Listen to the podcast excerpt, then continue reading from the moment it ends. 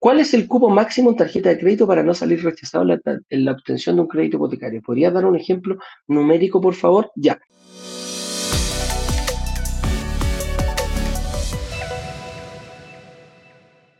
Las tarjetas de crédito eh, tienen un cupo, ¿cierto? Por lo general hay un, hay un porcentaje que se llama leverage, que el leverage es la cantidad de sueldos que tú tienes para poder en la capacidad crediticia. Por ahí meten mucho lo que son las tarjetas de crédito. Si yo gano un millón de pesos, un leverage 6 a 8 veces como mucho, 10 veces algunos bancos te dan.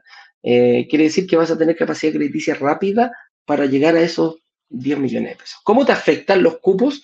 Mira, los cupos totales de las tarjetas de crédito se les saca el 5% el 5% total. Yo sumo todas las tarjetas de crédito y ese 5% me va a pegar en la cuota que me van a, que me van a. Recuerda que el 40% de tú, de, tú tienes, los bancos te dan capacidad crediticia por un 40%. De ese 40%, 25% es para el crédito hipotecario y un 15% es para créditos de consumo o créditos rápidos. ¿A quién nos referimos a eso? Líneas de crédito, tarjetas de crédito, créditos de consumo. Entonces, si lo hacemos en un, número cerrado, un millón de pesos, en, el crédito rápido el 15% vendría a ser 150 mil pesos. Máximo de cuota yo debería pagar 150 mil pesos en ese, en ese ámbito. Y 250 mil pesos para crédito hipotecario, que es el 25. 25 más 15, 40. Ahora, ¿qué pasa en el, en el ejemplo del, del, crédito en el auto? Si lo saca con un banco, se va a venir reflejado. Entonces, ¿qué pasa si dice, ah, no, pues yo tengo una cuota de 300 lucas, que ganó un millón de pesos? Perfecto, está ocupando el 30% solamente en crédito consumo. Y llega, acuérdate que no hay que pasarse del 40%.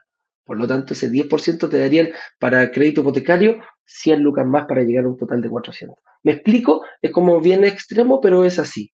Ese es el objetivo. Entonces, de repente yo puedo tener tarjetas de crédito, no sé, de 15, 20 millones de pesos. Bueno, y a lo mejor me va a pegar fuerte. Entonces, hay que tener ojo con eso. ¿no?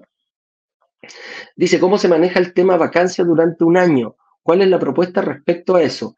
¿Por qué claramente se paga solo, por qué? Porque claramente se paga solo el inmueble siempre y cuando genere eh, algún tipo de cash flow. Por supuesto, Robert, ¿cómo hemos, cómo hemos, eh, cómo hemos eh, tratado de arreglar? En un principio, el tema de la vacancia nosotros, ah, nosotros no lo hacemos. No, Brokers Digitales no tiene como objetivo ponernos en ni corredor de propiedades ni empresa de administración. Lo que sí nos hacemos ayudar de partner inmobiliario.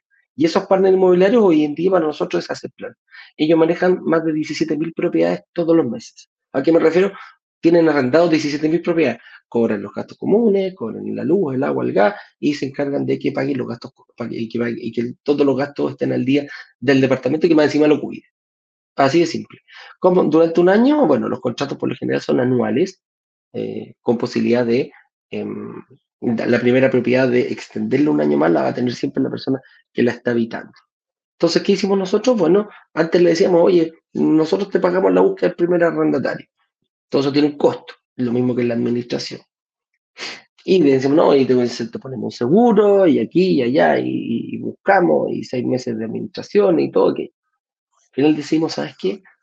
Jugar para que eh, damos lo que se llama arriendo garantizado. ¿Y qué es eso?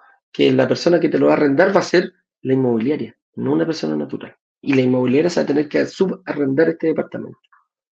Pero de cara a ti, Robert, es la persona que te va a, la persona que tiene que pagar los gastos comunes, la persona que tiene que eh, pagar el arriendo mensualmente sin atrasarse, va a ser o brokers digitales o la inmobiliaria.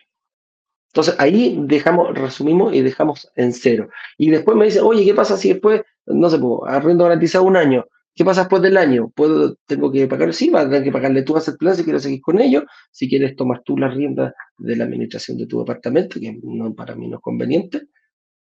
Pero eso, eso es, ¿ya? ¿Y cómo genera el, cash flow? Depende cómo tú hiciste el, tu flujo. Pues cuánto, ¿Cuánto dejaste de dividendo y cuánto dejaste de riendo? Y ese cash flow se te va a ir eh, moviendo, depende de cuánto perdiste, cuánto lograste negociar con la institución financiera, etcétera, etcétera. Dice, los proyectos en blanco con fecha de entrega dos años, ¿cómo asegurar el tema de tasas de crédito? No se puede. La tasa, la tasa bancaria la, se da en el momento que te entreguen el departamento. Se proyecta que suban o bajen. Estuve leyendo un artículo el fin de semana, el Banco Central, eh, los últimos dos o tres meses, eh, ha venido sosteniendo pequeñas bajas, pero bajas al fin y al cabo de la tasa base para los créditos hipotecarios. Eso es una muy buena noticia para nosotros porque eh, se está hablando, si, si, esto tiene, si, esto se mantiene en una constante, quiere decir que, el, decían los expertos, em, que posiblemente ya llegamos al techo de las tasas. ¿A, qué se refiere? Es como que la curva empezó a ascender, te ¿te acordás que íbamos en el 2 y llegamos a estar hasta casi en un 6, un 7? Dijo, no, con esto ya empezó una baja y ya tenemos, ya, ya, ya sabemos cuál es el piso. De aquí debería venir una, un descenso eh, paulatino, pero sostenido durante el tiempo. Ya no más alza, a no ser que eh, me alguna, alguna medida de emergencia. Pero eso es muy importante. Entonces, para nosotros como inversionistas, podemos proyectar hacia más adelante.